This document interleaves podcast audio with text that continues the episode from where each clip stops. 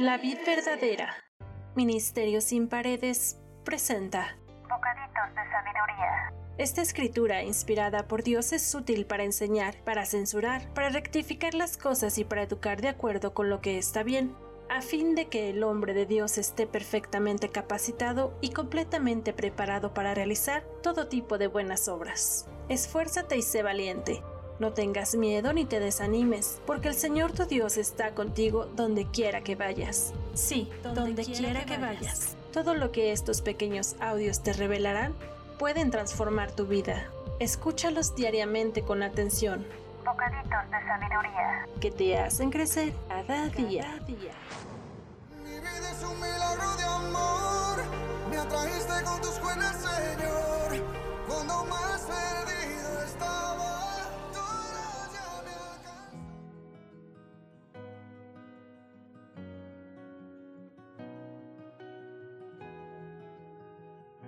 Bienvenidos a la emisión número 6.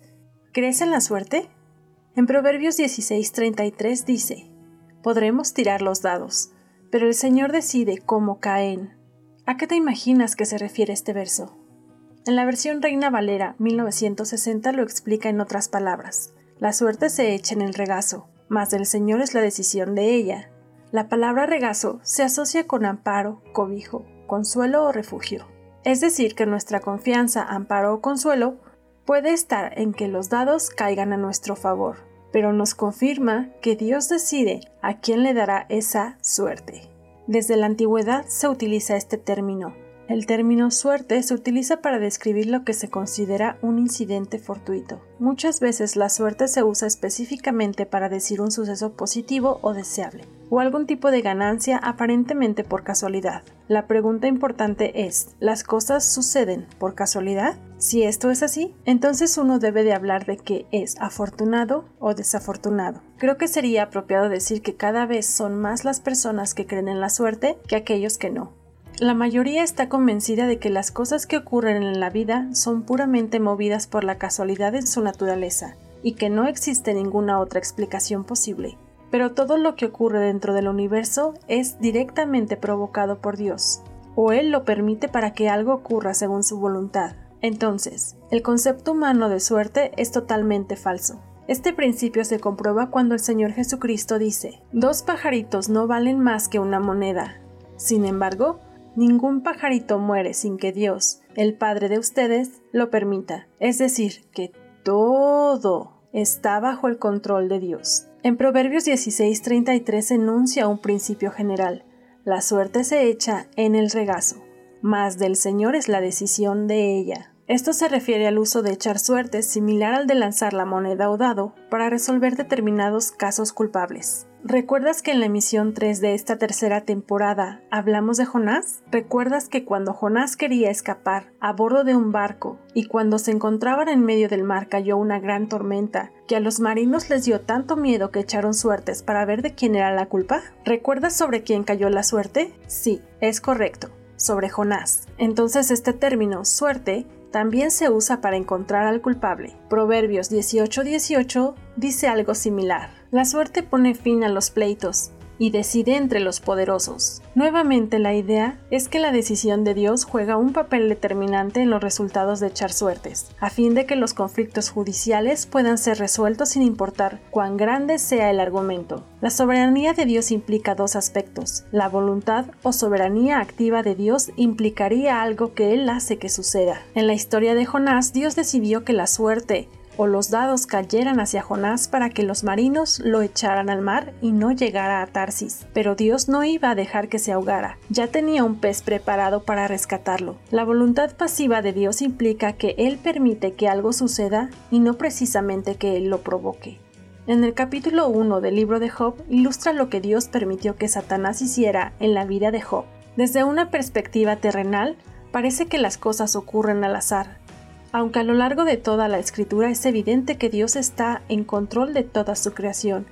Ahora, así como los dados, cualquier cosa que tú consideres que te da suerte o mala suerte, llámese amuletos, dijes, personas, posiciones astrales, lunares, cartas, pánico al ver cruzar un gato negro, tener que pasar por debajo de una escalera o por si torpeza se derrama a un salero. Si se cuenta la desgracia de alguien, según se debe tocar madera o cruzar los dedos para que sus deseos se cumplan. ¿Has visto cómo la gente le teme al martes o viernes 13?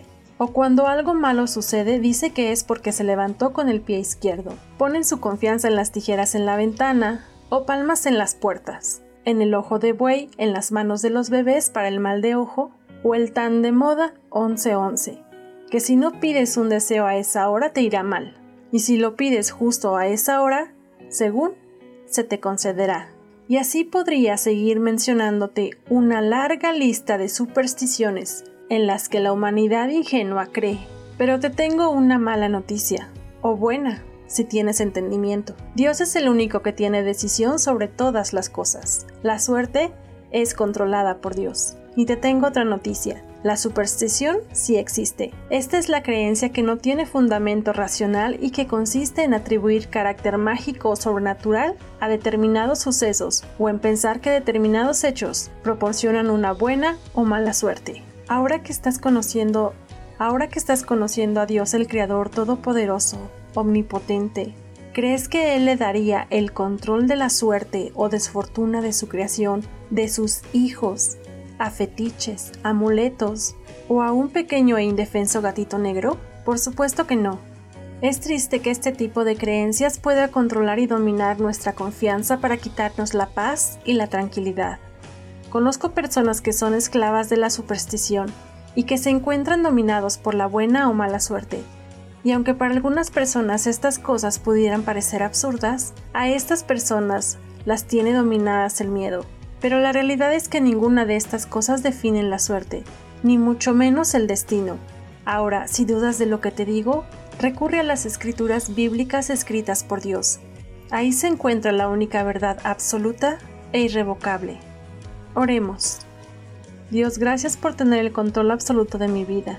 Hoy comprendo que estaba cegada por las tradiciones, dichos y costumbres, y algunas cosas que solo pertenecen a mi imaginación.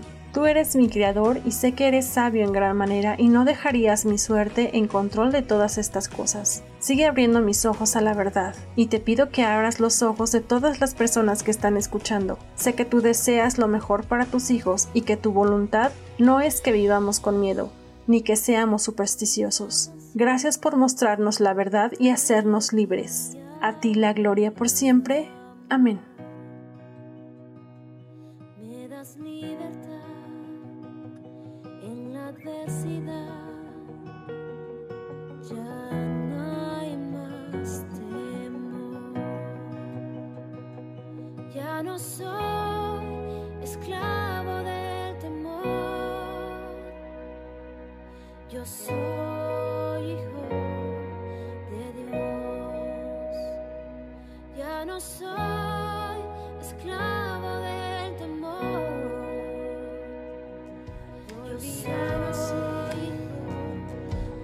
pertenezco ti. Tu